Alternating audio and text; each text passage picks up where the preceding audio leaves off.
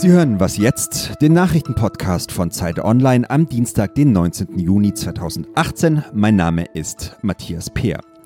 Wir sprechen heute ausführlich über den Asylstreit in der Union und zwar sowohl über den Beschluss der CSU als auch über so manche Mythen, die die Partei derzeit verbreitet. Und um den Konflikt um die Flüchtlingspolitik geht es jetzt auch in den Nachrichten. Nordrhein-Westfalens Ministerpräsident Armin Laschet kritisiert die Frist, die die CSU der CDU gesetzt hat. Er sagte in der ARD, man stellt der CDU Deutschlands keine Ultimaten und man stellt erst recht der Bundeskanzlerin keine Ultimaten.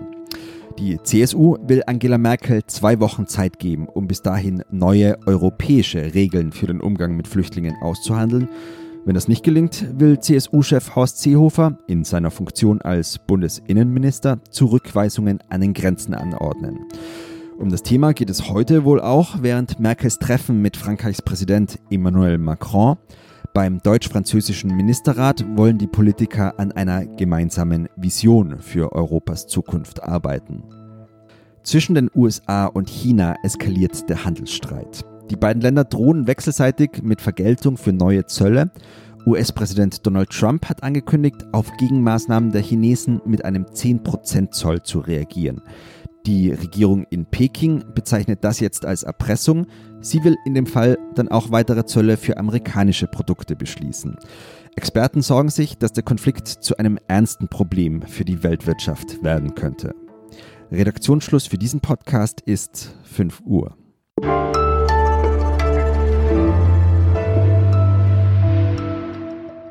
Mein Name ist Simon Gaul. Hallo. CDU und CSU haben jetzt einen vorübergehenden Kompromiss gefunden. Die CSU hat Kanzlerin Angela Merkel nochmal zwei Wochen Frist eingeräumt, um eine europäische Lösung im Asylstreit zu finden. Danach will Innenminister Horst Seehofer seinen Plan, an den Grenzen direkt Flüchtlinge zurückzuweisen, aber umsetzen.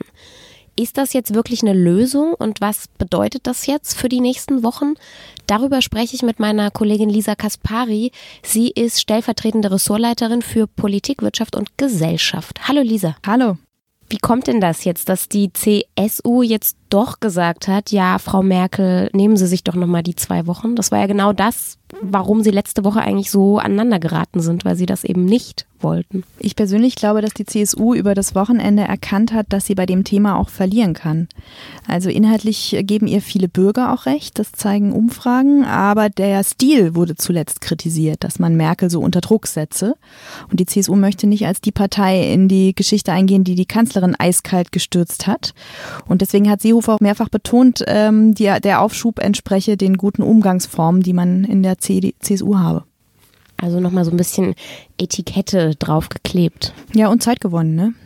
Ja, und apropos Zeit, also nach dieser Frist dann, nach dem EU-Gipfel, da bleibt aber Seehofer ja dabei. Wenn Merkel dann keine andere tolle Lösung gefunden hat, will er seinen Beschluss oder seine Idee umsetzen, Flüchtlinge direkt an der Grenze abzuweisen. Wie hat Merkel denn darauf jetzt reagiert, dass er da doch so stur geblieben ist? Sie hat gesagt, das spornt sie an. Das war so eine typische Merkel-Aussage. Ähm, sie weiß selbst, dass sie unter Druck steht, aber der Druck kann ihr vielleicht auch nutzen im Gespräch mit den europäischen Partnern, indem sie sagt, also entweder gebt ihr mir jetzt hier was oder ich habe äh, zu Hause so große Probleme, dass meine Koalition platzt.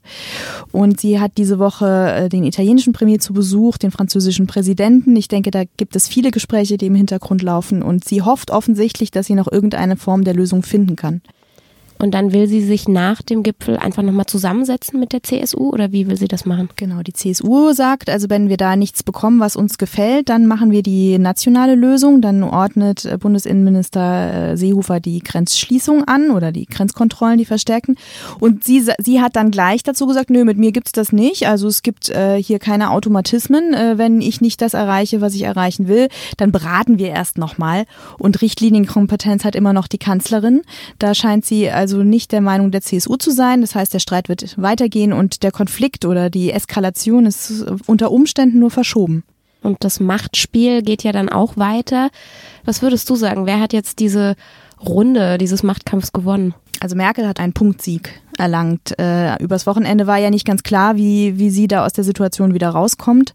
Und sie hatte in ihrer typischen Merkel-Nonchalance eine Pressekonferenz gehalten und dort an mehreren Stellen, wie ich finde, sehr deutlich gemacht, dass sie immer noch die Chefin ist und die Kanzlerin und die Richtlinienkompetenz hat. Aber das ist eben nur ein Punktsieg, ja. Und jetzt muss man mal schauen, äh, wie es für sie auf EU-Ebene ausgeht. Und die CSU hat eben auch weite Teile der CDU hinter sich, was den inhaltlichen Aspekt betrifft. Und da könnte es nochmal richtig eng werden für Merkel. Danke, Lisa. Gern.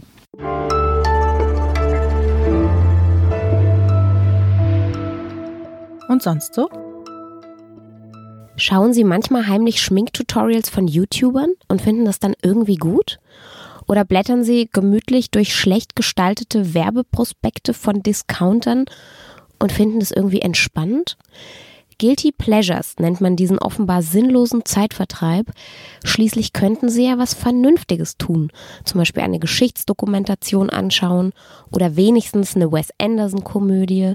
Aber eigentlich sind diese kleinen, total verplemperten Momente doch die pure Meditation.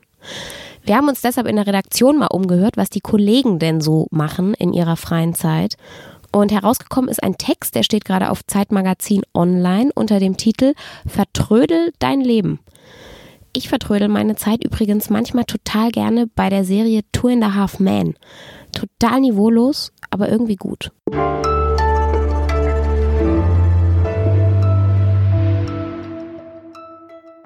Seehofer hat Merkel also nur Aufschub gegeben.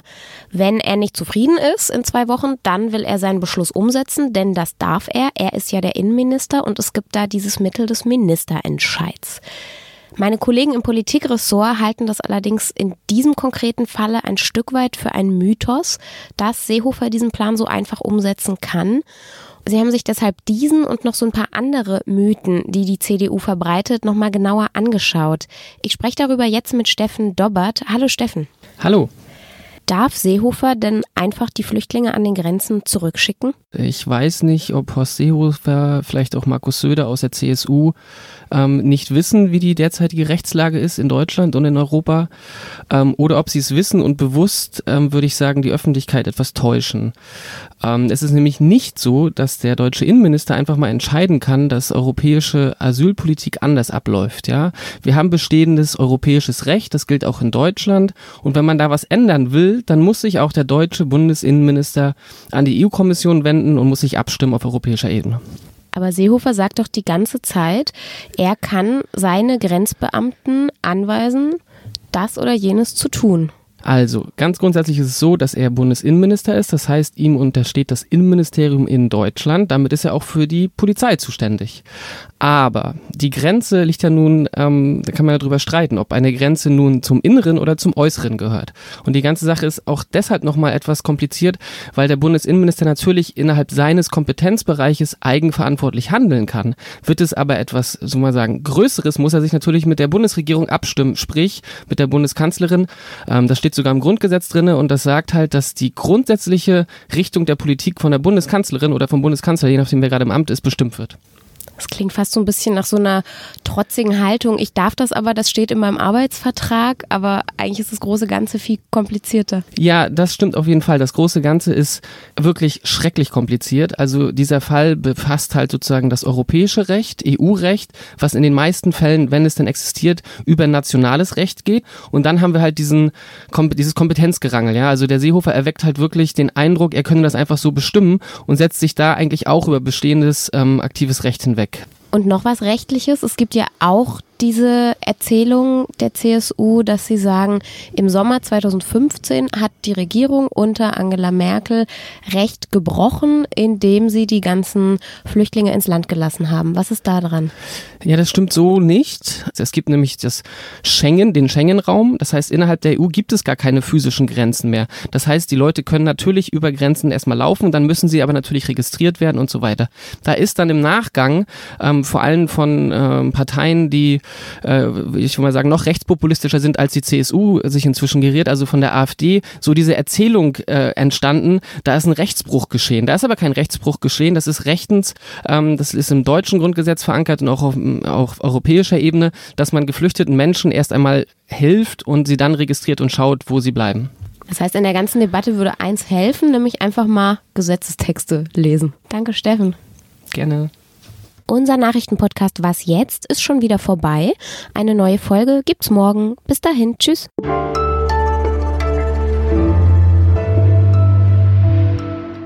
Hast du die ganzen Gesetze jetzt gelesen?